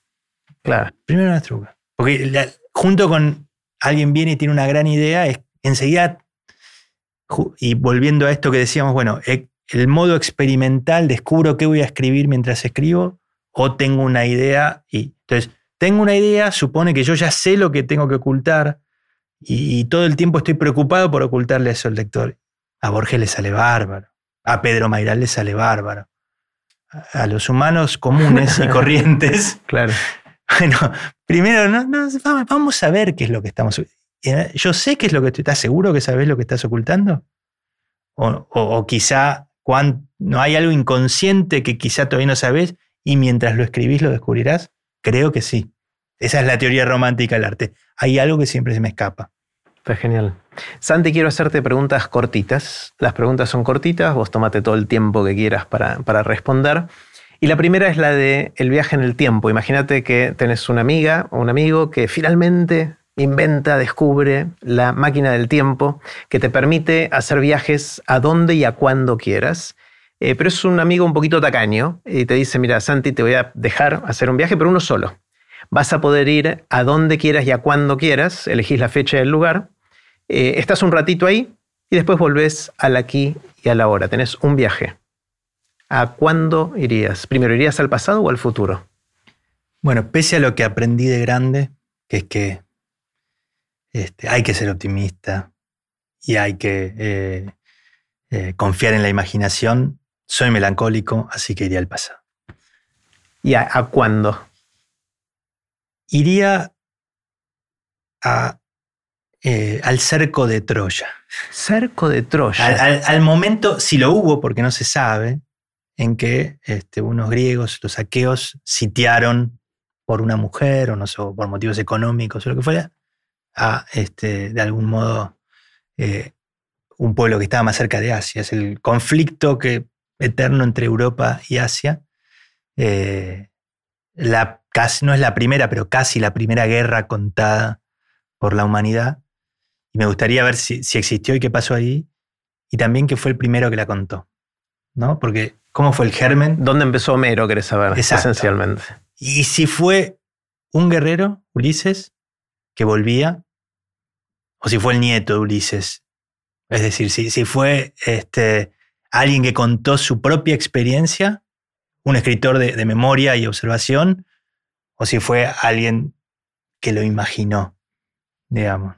Este, y también hay, porque, porque ahí en ese, en ese tránsito entre la guerra y la palabra está todo lo humano, me parece. Así que me gustaría ir ahí. Me encanta, me encanta. Eh, ¿Qué querrías haber sabido cuando estabas empezando que no sabías en aquel momento y ahora sí sabes? ¿Qué te dirías a vos mismo de cuando, no sé, tenías 15, 20 años de edad? Bueno, me lo dijo Julio Humberto Grondona y no lo escuché. Este, todo pasa. Todo pasa. Todo pasa y todo llega. Este, me lo dijeron, pero creo que los errores de la juventud son necesarios eh, y cada uno hace su propio camino y, por más que te lo digan, eh, los vas a cometer igual y es parte de, lo humano equivocarse. ¿Y sentís que cuando eras chico no, no lo, no lo no habías incorporado, por más que lo escuchaste, no lo incorporaste y te preocupaba eso, que las cosas no fueran a pasar. No, si yo fui una oveja negra, un rebelde total, este, fui derecho hacia, hacia el deseo y la vocación sin pensar demasiado en el futuro y sin pensar que en un abrir y cerrar de ojos todo iba a pasar muy rápido. Este, cometí muchos errores, me tropecé, me caí, pero este, pienso que no sé si hubiera hecho algo distinto hoy también. no sé si podría haberlo hecho distinto. Claro, claro. Santi, ¿qué opiniones tenés que sentís que son distintas a las opiniones de la mayoría de la gente que te rodea? Puede ser un grupo más chiquito, un grupo más amplio. Bueno, eh, más allá que de la tragedia del coronavirus, este, a mí la cuarentena en un punto me vino bien, digamos. Este, yo siempre viví en cuarentena, siempre viví encerrado, sé que tengo que salir de mi zona de confort e ir a la intemperie, pero viviría toda la vida en cuarentena. Es un deber ser que, ¿por qué tenés que? ¿no? Bueno, a veces un poquito salir al, frío este, no viene mal.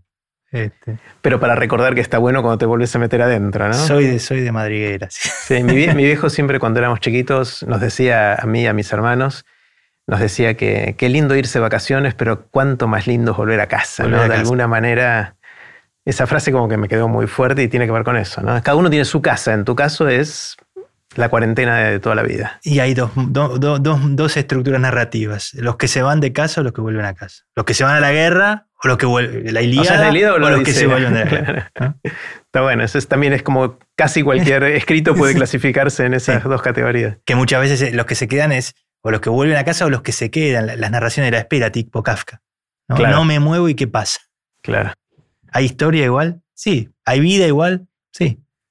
Me encantó, me encantó. ¿En qué cambiaste de opinión recientemente? Puede ser el pasado muy cercano o hace algunos años. Cosas que venías pensando para un lado y decís, no, en realidad va para el otro. Bueno, un amigo con quien hice una, una, coincidí en Madrid hace 15 años en una beca que es colombiano y que ahora jugó el Mundial de Escritura, este, se burla porque en esa época él me hablaba de internet y que venía a cambiar todo en la literatura. Y yo le decía, no, para nada, ¿no? Este, bueno, cambié mucho. Casi sí, era el advenimiento cuando empezaban los blogs, ¿no? Ahora eh, sentí que sí, cambió. yo cambié totalmente de opinión, sí. Este, y también otro amigo, Santiago Berchunov, este, que, argentino que vive en España, escritor también, me dice, tengo mails guardados donde vos decías que no había que leer a los clásicos que no había que leer las clases y ahora es lo que decís que hay que hacer. No, creo que es un camino. Este, y creo que a veces, quizás sobre todo cuando uno quiere ser escritor y es joven, está bueno empaparse de las tendencias contemporáneas. Este, pero bueno, si uno está solo contestándole a los contemporáneos, te quedas en una temporalidad muy chiquita. Otra es el tiempo, ¿no? Me parece que entonces uno entabla una relación como escritor, y creo que aplica para todas las áreas de la vida, con lo contemporáneo, pero también la mirada a más largo plazo aporta, ¿no? Y casi que un ajuste que uno siempre hace es ese ajuste entre la temporalidad larga de la especie y la temporalidad corta de la propia vida. Mm. ¿Qué son, Santi, las cosas que te asombran, que te sorprenden? Esas cosas que las ves y decís, wow, ¿cómo puede ser esto? No te puedo creer. Eh, bueno, creo que eh, eh, el aire y el agua. Este, no sé, los que se tiran en paracaídas a la delta. Ah, eh, pensé que ibas a ser más metafórico, pero no, no los que viven en, un, barco, este, que yo no puedo, yo soy de tierra. de tierra y este, encerrado. Me, me asombra. no, la montaña por ahí. o sea, por supuesto me sorprende también el que va al Himalaya. Obvio. Este, pero te la comprendo. Mira, el aire y el agua, esa situación extrema. Inestable, tal vez, ¿no? Claro. O sea, no hay, fluida, claro. fluida, claro. no hay, no hay donde pararse firme. ¿no? Soy un cobarde. También es una buena manera de decirlo. Eh, me gusta. ¿Qué, ¿Qué, son las cosas que crees pero no puedes probar? Las cosas que creo pero no puedo probar. Es decir, en otras palabras, ¿en qué aspectos de la vida te guías por la, algún tipo de fe? ¿Algún tipo de creencia? Este, bueno, yo fui formado católico, no, sé si creo en Dios, ¿no? De, adulto en algunos momentos creí en Dios, en otros momentos menos, eh, y en otros momentos, o no, y en otros momentos pienso eh, que en el fondo ateos y, creyentes no se diferencian. Dios es el nombre que le damos a aquello que no tiene explicación. ¿no? Entonces, bueno, creo en la literatura, que es otra forma de decir lo mismo, que no se puede probar y que tiene que ver con lo irracional y lo indecible, digamos. O sea, es tu Dios de alguna manera. Sí. Está bueno. Y cuando decís creo en la literatura, crees en cierto poder de la literatura, de hacer algo con nuestras vidas, con... Sí, por decirlo de una manera un poco más teórica, creo en el efecto estético, en que esa maravilla inútil, eh, y, más allá de la literatura, el arte, si querés, ¿no? Este, hay algo que te produce un cuadro que es, o un poema, o la música, ni hablar. Creo que las artes verdaderas son la música y, la pintura, o las artes plásticas más que la escritura. Eh, es algo maravillosamente inútil. Este, y eso está bueno. Finalmente seguramente termina siendo útil en algún aspecto. Mencionas eh, cosas útiles e inútiles. ¿Tenés alguna habilidad que consideres inútil? Me sé los 10 mandamientos de memoria. Epa. Y a veces digo, y he logrado hacer creer, y creo que puede ser, sé la hora que es. La sentís. Sí, oh. me concentro y sé qué hora es. ¿Puedes decir qué hora es? Mira. Está bueno eso. No, no, no, trates de comprobarlo ahora. No, no, no, no, Yo pierdo noción del tiempo cuando conversamos, y que no, sé qué hora sería, pero mira, interesante. Puede ser útil también en algún sentido, pero está bueno, está bueno como una, habilidad. Una especie, otra vez el tiempo, ¿no? Que, que la ubicación temporal sí siento que la tengo. Mira, ¿cómo haces, Santi, cuando por la razón que fuera en la vida tenés que aprender algo nuevo o querés aprender algo nuevo? ¿Cómo, ¿Cómo, abrís la primera ventana? ¿Cómo abrís la primera puerta hacia nuevo conocimiento, áreas nuevas que no conocías? ¿Cuáles son los primeros pasos? Eh, me cuesta mucho aprender algo nuevo. Y justamente mm, me cuesta porque pienso que me cuesta o porque no sé eh, que todo cuesta, aprender algo nuevo cuesta. Y, entonces eh, lo que he aprendido bastante de grande también es que se puede, pero tarda. Entonces lo que hago es recordarme que va a, tardar más, que puedo llegar, pero que va a tardar más que lo que planifico, digamos, ¿no? Este, ajustar las expectativas. Ah, está bueno y eso se aplica no solo a aprender algo, sino a cualquier cosa que hacemos tendemos a ser optimistas y creer que rápido vamos a poder hacer todo eso y nos termina llevando el doble, el triple de tiempo si lo logramos, ¿no? Sí, por eso te decía al principio, ¿no? Que la literatura es un gran aprendizaje. Es como el, la cámara lenta, es lento, pero hay cierta gratificación en el proceso y, te da esto, ¿no? Bueno, al final llego. Mencionaste mucho a, Proust, a Kafka, a Borges. Em, ¿Cuáles son las lecturas que a vos como ser humano más te impactaron en tu vida, que, que te formaron, que hicieron que seas quien sos vos hoy? ¿Las podés rastrear? Es difícil preguntarle a alguien que se dedica a esto porque eh, leíste mucho, pero ¿puedes identificar algunas que sean las que más te impactaron? Bueno, mencioné a esos y son esos, la verdad, justo, diría yo. Este, con Borges me pasó algo, bueno, no, no es tan original, pero el, tomo verde, las obras completas de Borges que, editaba en los años 70 de MC, que circulaba por mi casa, bueno, cualquiera de mi generación en cuya casa hubiera esas inquietudes, estaba ese libro, pero me pasó que tenía mi mamá, no sé por qué, bueno, otra vez la falla, ¿no? Porque creía que una maestra mía de quinto grado no era buena y que yo iba a tener problemas con lo, este, la lectoescritura, me mandó con una tía abuela, tía de ella, que era profesora de literatura, que además vivía en el centro, yo vivía en Vicente López, lejísimos, no sé por qué, le voy a preguntar a mi mamá por qué me mandó ahí. Cuestión que mi tía abuela me hacía memorizar a Borges de, nene a lo quinto grado. Este, bueno, así terminé. Estoy dando cursos sobre Borges. Los tengo. Memorizabas a los 10 años. Sí, las ruinas circulares. Los primeros párrafos de las ruinas circulares, el poema del ajedrez. Que también es algo que no se hace hoy mucho, pero me parece recomendable, ¿no? Este, esto del aprendizaje de memoria es útil. ¿Y, por qué es, útil para qué? Eh, otra vez, como modo de, eh, de leer mejor también, ¿no? Eh, y, de, detenerse en el como traducir un poco, como detenerse en el detalle del lenguaje, ¿no? Que si uno quiere por lo menos escribir eh, y escribir otra vez algo básico que escribir y hablar es ser humano, este, bueno, entender los detalles del lenguaje puede estar bueno, ¿no? Hmm. Pues uno puede, puede, perderse ahí también. Si querés más, de manera más abstracta, un error mío de juventud fue perderme el lenguaje. Escribía cosas que no se entendían. Este, bueno, ese, ese, esa es otra tensión binaria, el doble que hay entre, digamos, cuánta información le da el lector, ¿no? Entre el hermetismo y lo didáctico. Lo didáctico también puede ser soso y aburrido. Claro. Lo hermético, bueno, deja fuera al lector. Bueno, ¿cómo, negociamos ahí? ¿no? Está buenísimo, está buenísimo. Si alguien te despertara, digamos, a las 3 de la mañana, ¿no? Y te sacudiera así en la cama y dijera, Santi, ¿de qué trabajas? ¿Qué le dirías?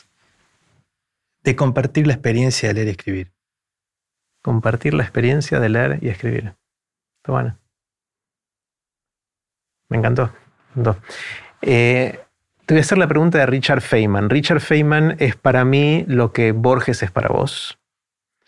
Eh, Richard Feynman fue físico, yo estudié física y lo admiré muchísimo y me leí toda su vida y obra. De hecho, me interesó mucho lo que hizo científicamente, pero también su vida como persona y un montón de cosas así. Y hay un ejercicio que él planteó a sus alumnos en una universidad de Estados Unidos, alumnos de primer año de la universidad, que quiero ahora tomarlo prestado para hacerte esta pregunta, que es la pregunta del cataclismo. ¿Sí? Suponete que viene un cataclismo que por la razón que fuera de un día para otro va a borrar todo el conocimiento de la humanidad. Y a vos te dan la responsabilidad o la oportunidad, pongámoslo en positivo, de rescatar lo que consideres es más importante preservar para próximas generaciones que van a venir después del cataclismo. Y la pregunta es, ¿cuál sería el parrafito cortito en el cual sintetizarías algo del saber de los seres humanos que es importante para vos y crees que deberíamos preservar? Es decir, ¿cómo haces para construir en poquitas líneas, poquitas palabras, algo que te parece importante que sigamos sabiendo después del cataclismo? Bueno, no es una frase mía, es de otro. Solo sé que no sé nada. Mm. Eh, es un cliché también, ¿no? Pero me parece que un poquito más extenso tendría que ser, bueno, reconciliarse con la incertidumbre. ¿no? Este, que me parece que es un poco lo que estuvo sobrevolando en esta charla.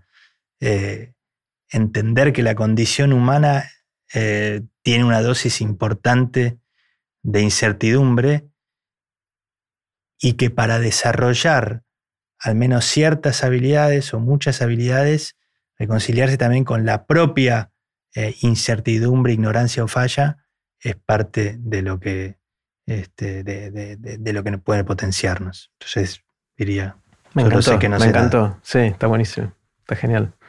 Em, ¿Cuál es tu anécdota? ¿Cuál es esa historia que contás o par de historias que contás en una sobremesa cuando estás con amigos y después de comer y tomar rico decís, mira, no sabes lo que me pasó y, te funciona y la volvés a contar? ¿Tenés alguna? Sí, hay varias, pero la que elegí una. Suele, suele, suele aparecer es eh, una vez que participé en un concurso que llamaba eh, Premio al Joven Emprendedor Editorial del Año eh, que el British Council organizaba, a mí me seleccionaron como representante argentino y iban creo que 15 representantes de, todo el mundo, de, varios países. era, era un viaje muy interesante por dos semanas por, Gran Bretaña, en el cual, bueno, visitabas editoriales, librerías, etcétera, todo con gente de primer nivel. Muy, bueno, muy interesante. Y al final había una especie de competencia entre los miembros que te habías hecho amigo, en, el cual tenías que simplemente contar lo que habías, este, tu experiencia como editor, etc. Y me acuerdo de la escena, este, bueno, era en inglés. Yo siempre, ya digo, ¿no? me, dediqué a literatura porque me cuesta hablar. Nunca en mi vida había hecho un PowerPoint, nunca en mi vida había dado una charla en público y estaban, nos poner el, el, número uno del British Council o la número uno el CEO de Penguin Random Mundial y, algún otro grosso. Y una chica que era la, que nos guiaba, digamos. Yo fui con mi charla y empecé este, con una frase que quiso ser un chiste, que hacer un chiste en otro idioma problemático. mi lección fue, bueno, si vas a contar chistes en otro idioma, prepáralo bien. Y conté el chiste y la reacción de nosotros fue, y yo sobre todo al ver la cara de los otros, de nuevo esto como decías antes, del rebote en los otros, ¿no? Me, entré en un... Desmoronaste. me desmoroné y bueno, no sé qué hice, hice lo que pude, este, pero no es una idea mía que me fue mal. Cuando termino, la chica que nos había guiado dice, Santiago, ¿qué te pasó? O sea, no es que me fue mal, fue. me fue mal, fue un fracaso total y absoluto. Este, pero bueno, del que hoy me puedo reír, ¿no? Porque otro, otra frase que circula en la literatura, ¿no? La, tragedia, la comedia es tragedia más tiempo. Eh, una módica tragedia, pero bueno, hoy me puedo reír. En, momento, ese momento con mi timidez la sufrí, este, fue horrible, pero aprendí de ello. Me encanta. Ahí eh, mencionaste varias veces que empezaste a escribir por algo de tu timidez. Eh, ¿Fue ese el origen? ¿Qué, otras cosas generaron el placer que sentís o la pasión que sentís por lo que haces? Porque evidentemente te apasiona esto. ¿Podés de alguna manera identificar el origen de eso? ¿De dónde, surge? Bueno, eh, no se me ocurre otra forma de decirlo que con un cliché, ¿no? Pero cuando leía me sentía transportado. Es es un flash, es, como, es como una droga en un sentido. La literatura, ¿no? Una droga sana y sin riesgo alguno. Ilegal, aparte. Eh, sí, este, te, coloca ¿no? En el, lugar al lado de Sandokan con su amada o, abordando un, barco. Fascinante. Y además, sabes que esto lo escribió alguien que murió hace 100 años o 2000 años. Y que te y entablas un diálogo personalísimo con esa persona a través de esta tecnología, la escritura, que permite saltear tiempo y espacio, ¿no? y países, idiomas. Este, entonces, en principio eran eso, eran las aventuras, y como digo, vía Borges y bastante rápido, precoz, si se quiere.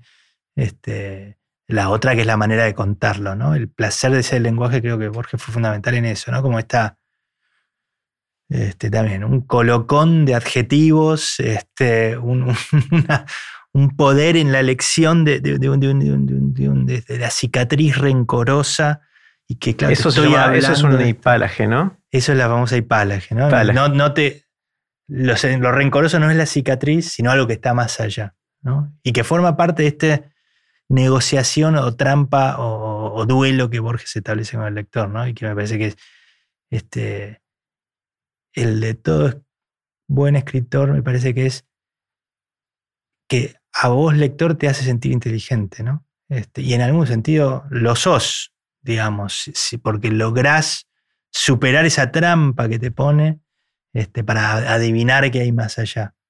¿no? Me acuerdo con Kafka que me pasaba como decía, ah, este expresa mi desconcierto ante el mundo. Yo pensé que era yo solo, ¿no? A los 15 años. Este, mirá, ¿no? Una compañía también, ¿no? Una compañía en la extrañeza. Claro, claro.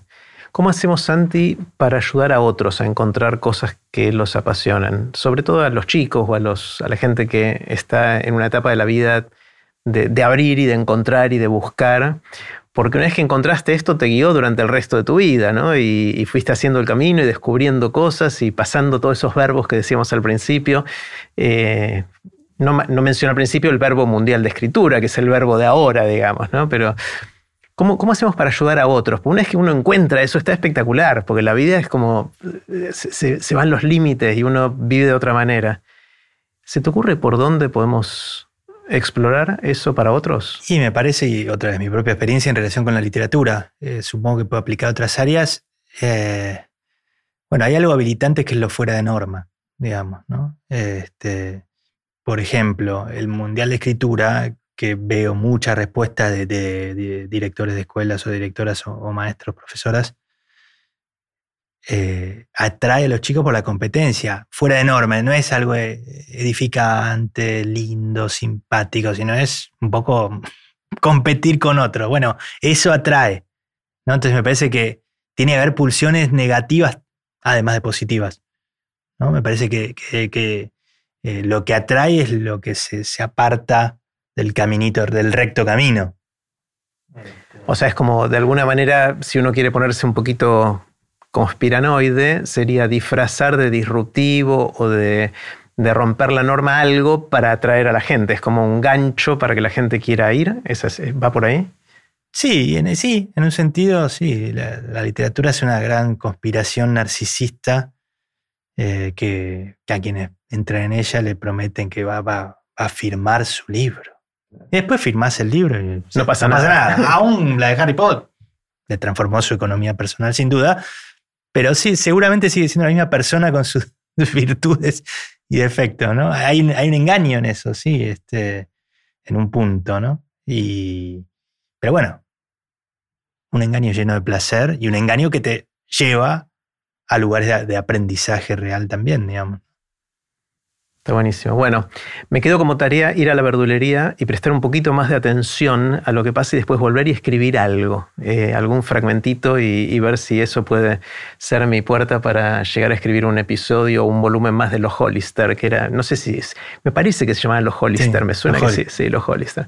Eh, creo que voy a volver a lo de mis viejos. Eh, deben estar ahí los libros todavía en algún estante de mi pieza, de lo que era mi pieza, ya no es más mi pieza.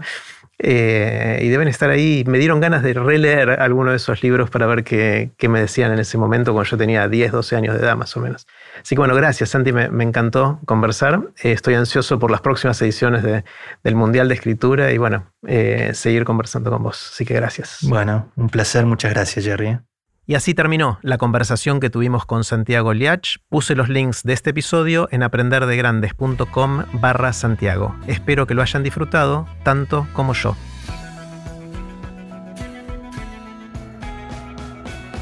Recuerden que pueden suscribirse para no perderse ningún episodio de Aprender de Grandes en aprenderdegrandes.com. Los espero en el próximo episodio de Aprender de Grandes, cuando les cuente lo que aprendo en mis intentos por seguir aprendiendo durante toda la vida y en las conversaciones que tengo con gente que admiro. Chau.